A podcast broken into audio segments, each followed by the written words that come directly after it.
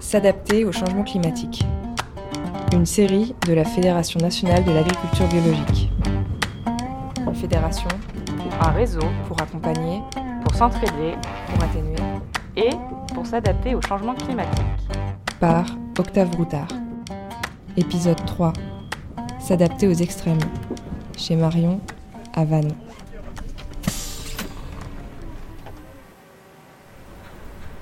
Voilà, mardi 24 janvier 2023, on est à Vannes, où on doit retrouver euh, Valérian du GAP 56, euh, du groupement des agriculteurs biologiques du, euh, du 56, le 56 comme le département du Morbihan en Bretagne, qui doit nous amener chez, euh, Marion, chez Marion Fourquet, qui est, euh, une agricultrice bio, euh, qui a un élevage de chèvres.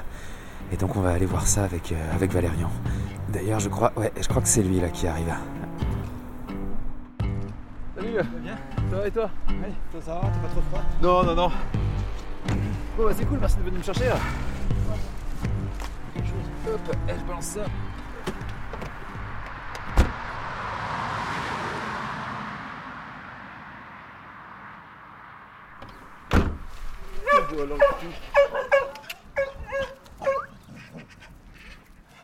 Voilà.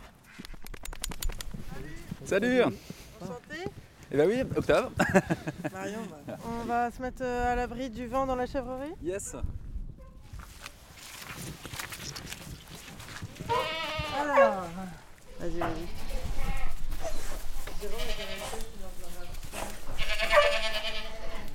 Voilà les viquettes. Il y a les petits derniers qui sont nés euh, ce matin. Il y en a deux qui sont nés dans le fond là-bas. Et les petits de- le long de, du- de la porte aussi en bois là, ce matin.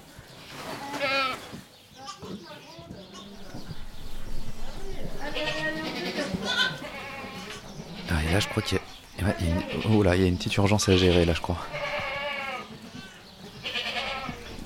Tu me décris ce qui se passe?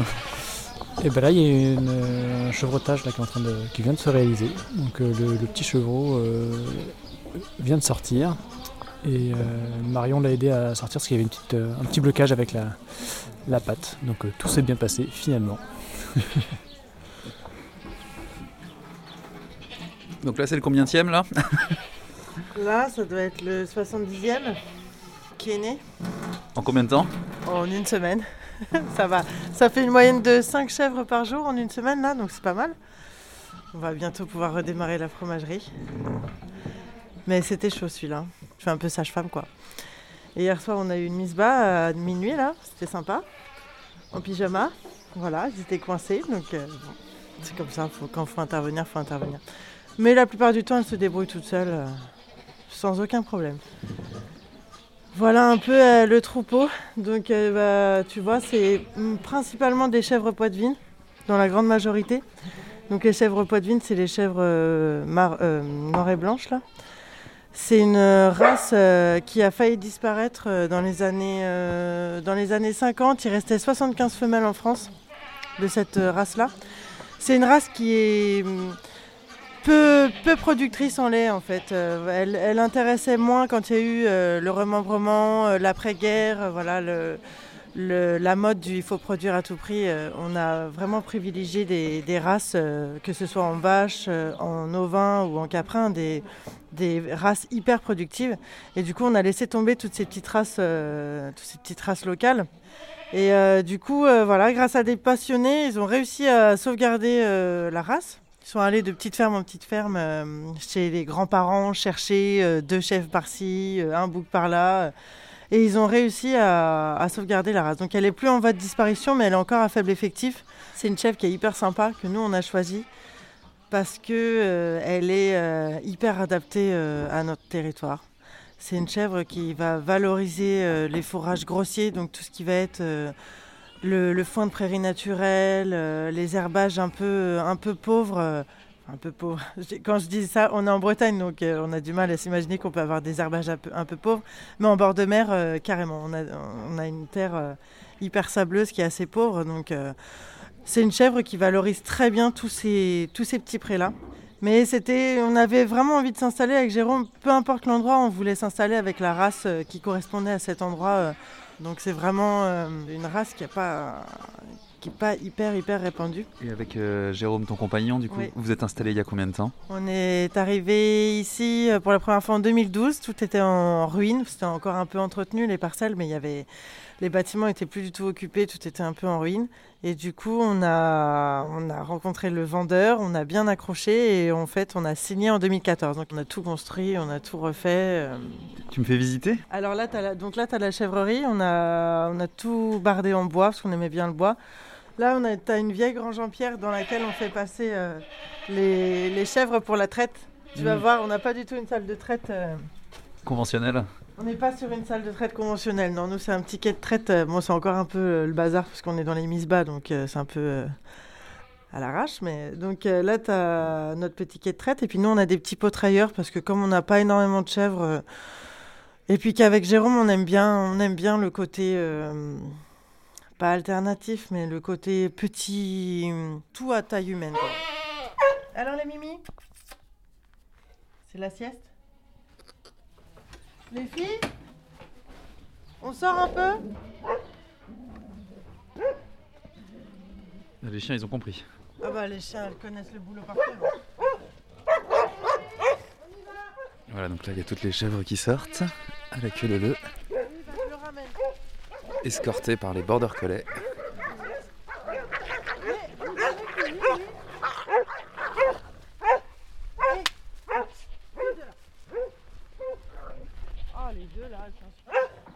Qu'est-ce qu'on fait On fait un petit tour dans les prés? Ouais. Alors, donc ici on est à Séné, on est sur une presqu'île dans le fond du golfe du Morbihan. Donc c'est magnifique, hein. Ça, personne ne va, ne va le remettre en cause. C'est très très beau et il fait très bon y vivre. La problématique c'est que euh, on est euh, sur certains endroits sur la commune sous le niveau de la mer. Face à la montée des eaux, euh, c'est pas interdit que ces digues sautent. Donc là c'est marée basse, donc la mer on la voit de loin, mais quand c'est marée haute, la mer est jusque là, au pied des prés. Ah oui, ok. Ouais, c'est beau. c'est très très beau. On a partie de nos prés qui finira euh, sous l'eau, hein, même euh, dans les meilleures, euh, dans les meilleures euh, estimations euh, où la montée des eaux serait pas euh, si, si grande que ça. On a, euh, on a, je dirais, un tiers de notre euh, parcellaire qui, qui finit sous les eaux. Donc euh, on est en train de voir avec Jérôme justement pour récupérer un petit peu plus de, de surface. De toute façon, il faudra s'adapter. Donc, est-ce qu'on pourra continuer à faire la même chose ou est-ce qu'il faudra changer? Alors nous, on est donc en, on est en élevage de chèvres, on fait de la transformation fromagère. Tout le lait est transformé sur la ferme directement. À 75%, tout est vendu en circuit court. Donc, euh, on vend tout ici à la ferme ou euh, on a des dépôts ventes chez des copains producteurs. Ou alors on vend chez des restaurateurs aussi à Vannes de plus en plus. Donc, euh, et puis on aime bien, avec Jérôme, on avait envie de faire de la vente directe de toute façon pour pouvoir sensibiliser les gens sur l'agriculture par rapport au changement climatique en fait. Tu vois, nous quand on est arrivé euh, en 2014 ici, on avait, euh, il y avait vraiment euh, des belles parcelles avec beaucoup de foin. Et en fait, en, je crois que c'était en 2018 ou 2019, où il y a eu une énorme sécheresse. Et donc on s'est retrouvé, s'est retrouvé à pas avoir de foin, à être euh, très très embêté. euh. On va prendre là à droite. Alors attends. Là, il y a la grosse flaque d'eau. je passe à gauche. Eh oui, j'aurais dû te dire de prendre les bottes. Je suis tombée amoureuse de ces petits prés bocagés parce que vraiment, je, je- je trouvais que c'était parfait pour élever des chèvres. Que c'était euh, l'idéal. En fait, la chèvre, elle n'est pas faite pour manger de l'herbe, elle est vraiment faite pour cueillir. Donc, euh, on, a, on a beaucoup misé sur les haies. Et cette année, ça nous a rendu bien des services parce qu'il y a eu une énorme sécheresse. Et nous, on a fait pâturer nos chèvres que dans les haies. On a énormément, énormément de petites haies. Donc on a réussi à faire euh, pâturer nos chèvres euh, toute la saison dans les haies. Et, et donc on s'est dit qu'on allait euh, déjà préserver ça. Bah, C'était une de nos volontés quand on a acheté. hein. On a tout fait pour préserver les haies. Mais en plus de, en plus de des haies, on veut euh, mettre en place des arbres sur les parcelles pour pouvoir, euh, bah, pour plusieurs choses. Déjà, pour permettre de faire de l'ombrage, pour permettre de retenir de l'eau dans les sols et pour euh, permettre aussi d'avoir de, l'arbre fourragé. C'est-à-dire que ce sont des arbres qui peuvent servir de fourrage pour les animaux. En cas de sécheresse ou de difficulté, euh, c'est des arbres que les chèvres pourront manger, qui ont une culture rapide, qui, se, qui sont parfaits pour ça.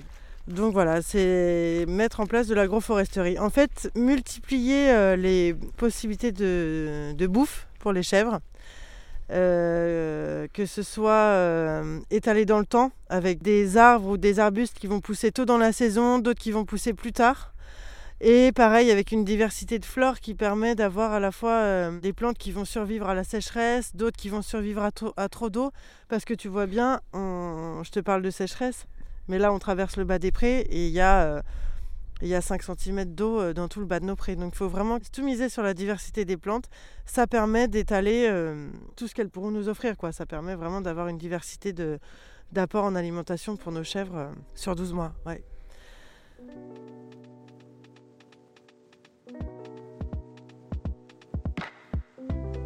On a planté du saule, du saule marceau, du bouleau, du hêtre, du pommier poirier sauvage. On a planté du merisier, du chêne rouge, du chêne vert. Faire une euh, forêt. Pour permettre euh, de faire de l'ombrage. Pour permettre de retenir de l'eau dans les sols. Et pour euh, permettre aussi d'avoir de, de l'arbre fourragé.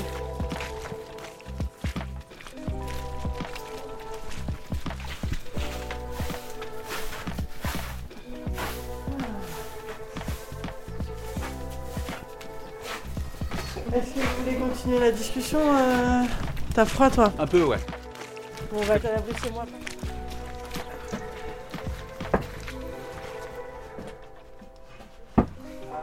Oui. J'ai aidé euh, la, petite la chevrette à mettre bas là, le deuxième. À il n'était pas sorti comme ça.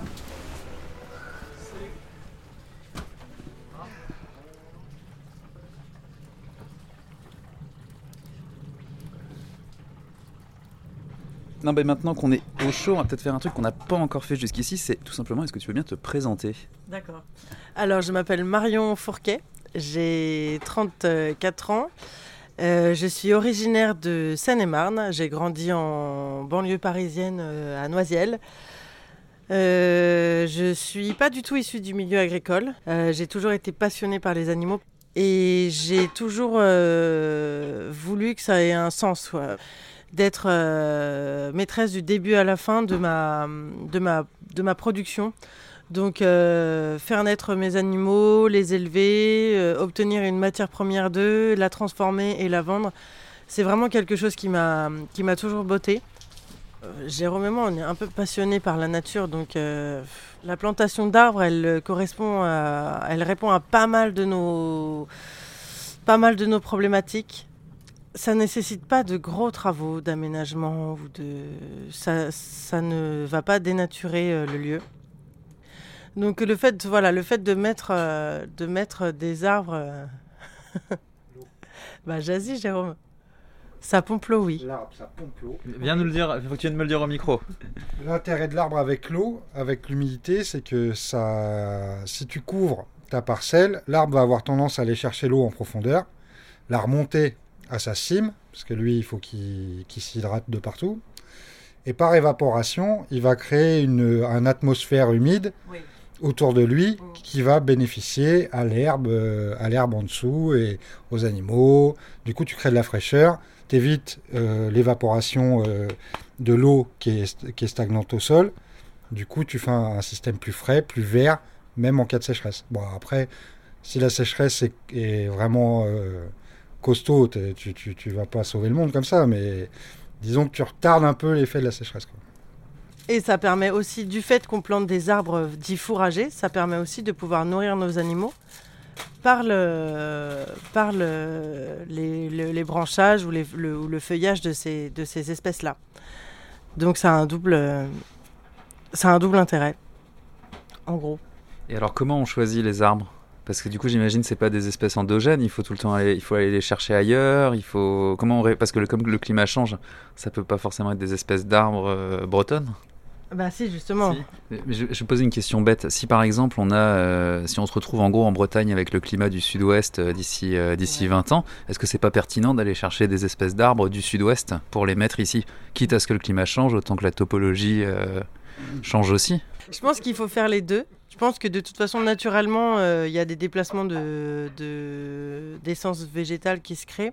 C'est une bonne question. Tu peux répondre? Val- Valérian, tu boues, euh, tu boues de, de- de répondre. Les ingénieurs forestiers actuellement en Bretagne ont euh, maintenant des, euh, établi des, des listes de- d'essences qui seront adaptées selon eux euh, dans les prochaines années à venir. Par exemple, ils évitent maintenant de planter tout ce qui est hêtre euh, Oui. pour euh, faire face aux futures euh, sécheresses parce qu'ils le supportent mal. C'est un exemple parmi d'autres, mais ils ont déjà intégré, comme ils, ont des, ils sont sur des rotations très longues de production de bois, ils sont obligés d'intégrer ces changements climatiques à venir en Bretagne. Alors même si la Bretagne, c'est quand même un des, une des régions où on va le moins subir les aléas climatiques par rapport au reste de la, de la France. Il y aura des changements, Marion parlait tout à l'heure, euh, une modification un peu de la pluviométrie, euh, des, une, une au- une augmentation de la fréquence des, des, des, des, Périodes de des sécheresse. périodes de sécheresse ou d'inondation, enfin des, événements extrêmes, ce qui va rendre très compliqué la production agricole d'une manière générale, avec vis-à-vis de l'herbe en tout cas et de l'élevage, une production en moyenne, mais évidemment ça dépendra des années, accentuée sur le, la période printanière un peu plus en hiver que ce qui est actuellement et l'automne. Ouais. Donc avec euh, des soucis de stock ou autre, et Marion en parlait très bien tout à l'heure, diversifier les apports, diversifier les, les apports de, de- de- de fourrage, là va permettre d'étaler la production sur toute l'année, que ce soit l'hiver, le printemps ou l'été, et de ne pas faire uniquement une gestion de stock euh, et qui ne permettrait pas par exemple de pâturage. Du coup, c'est ton rôle, Valérian, d'accompagner avec, euh, avec le, le- le GAP 56, c'est ça? Alors moi je suis salarié au groupement des agriculteurs bio du Morbihan, le GAP 56. Je suis conseiller élevage en petits ruminants, avec aussi la casquette euh, de, référent salarié euh, sur le climat, notamment.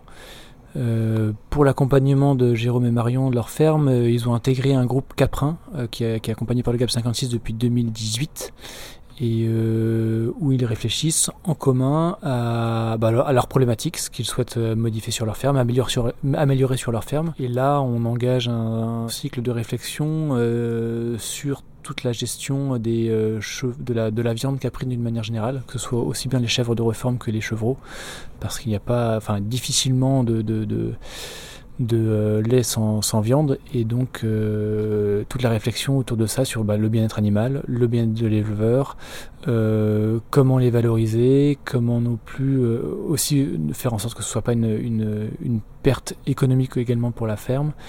Et, euh, et tout cela soulève de- beaucoup de questions euh, auxquelles il n'y a pas forcément toujours beaucoup de réponses. Même, enfin, il y a plusieurs, plusieurs réponses, du, du moins plutôt. Et donc euh, là, chacun adapte euh, à chaque fois sa ferme à son environnement, à ses débouchés, à ce qu'il a envie de faire également ou ce qu'il peut faire.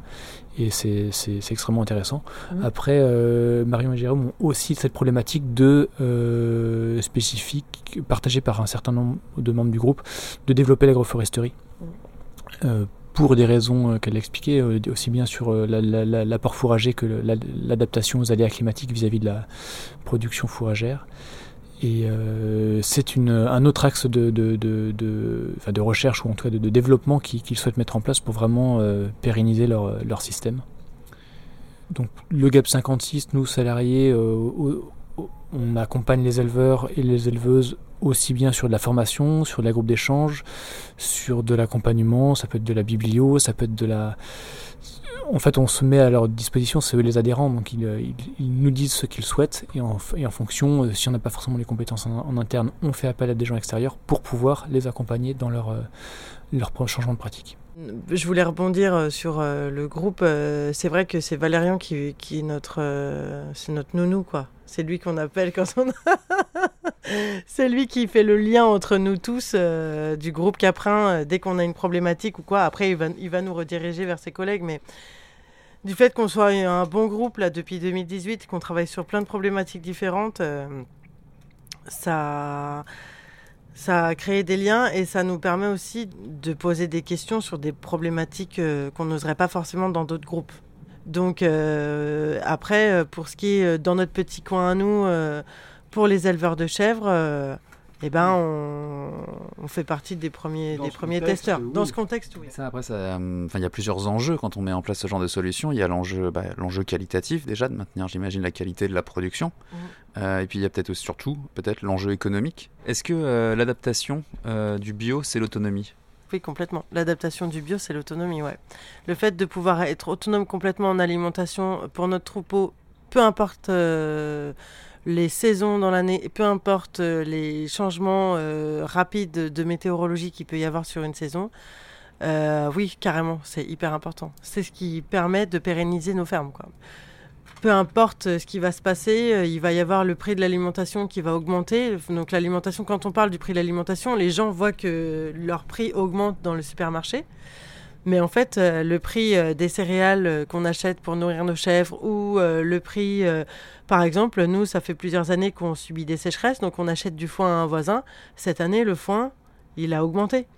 Et on l'a payé vachement plus cher que les autres années parce que le, gaz, gasoil a coûté aussi vachement plus cher. Donc en fait, le fait d'être autonome sur notre ferme, euh, en alimentation, d'avoir du fourrage directement disponible et pas stocké sous forme de bottes de foin, par exemple, qui nous a coûté à produire aussi, mais d'avoir du fourrage disponible tout de suite euh, sur pied, donc dans les prés ou sur les arbres, ça, euh, ça, ça fait partie de... économiquement, c'est hyper intéressant et c'est hyper intéressant.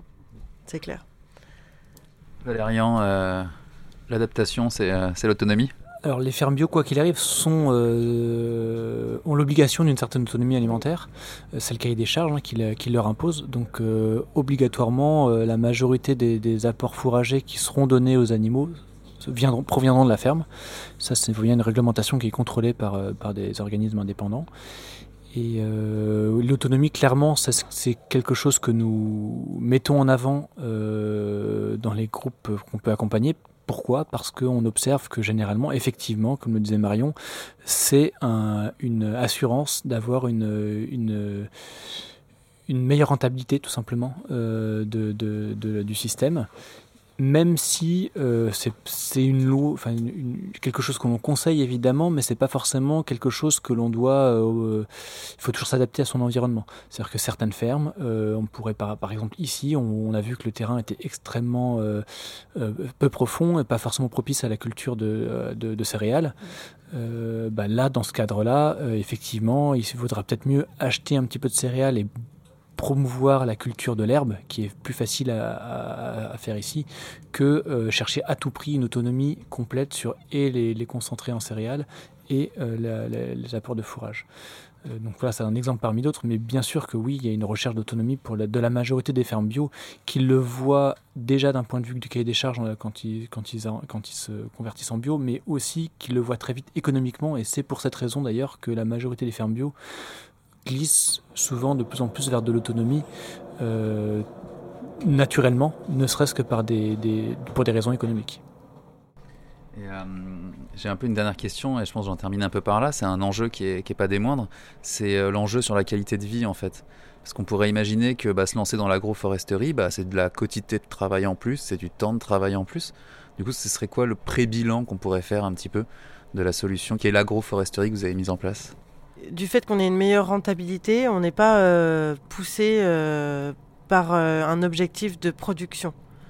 On n'est pas obligé de se dire bon bah il faut qu'on produise tant de litres de lait par an pour avoir une meilleure rentabilité. On est plutôt dans le sens à se dire eh ben comme on a réduit nos charges d'alimentation parce qu'on est devenu plus plus autonome et du coup on est un peu plus soulagé de ce côté-là, on n'est plus obligé de courir après une productivité plus élevée que ce qu'on recherchait au début. On a, on, a on a du monde qui nous entoure, on a plein de copains et plein de, de voisins, beaucoup de voisins, des gens de Séné qui se sentent, qui se sentent aussi concernés et qui sont Combien de fois on nous a dit le jour où vous voulez planter des arbres, dites-nous, on viendra vous aider. L'autonomie, l'autonomie, mais en collectif. Ah bah de toute façon l'autonomie tout seul dans son coin pour moi ça n'a aucun intérêt. On est bien d'accord. L'autonomie mais en collectif. Mais effectivement à une échelle humaine, pas à une échelle euh, complètement mondialisée quoi, qui empêche l'autonomie. Mais l'autonomie en collectif toujours ouais.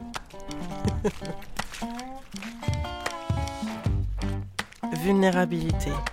Les précipitations. Accompagner. Pluie intense. Adaptation. Gel tardif. Atténuation. Stress thermique. Biodiversité. Salut Octave, c'est encore Johanna. Euh, ben, merci pour ces témoignages, euh, tous plus riches les uns que les autres. Euh, ce qu'on voit, c'est que dans ces pratiques, en fait, se joue à la fois la, transition de, de l'agriculture, mais aussi des modes de vie et plus largement de, de la société et de, et de, son alimentation. Du coup, je trouve ça hyper intéressant. Euh, et du coup, en, guise de bilan, en fait, je te propose euh, d'aller euh, discuter avec un chercheur qui s'intéresse à la place de l'agriculture biologique dans la transition agricole et alimentaire. il s'appelle Pietro, et puis bah, je te propose de passer le voir. S'adapter au changement climatique. Une série de la Fédération nationale de l'agriculture biologique.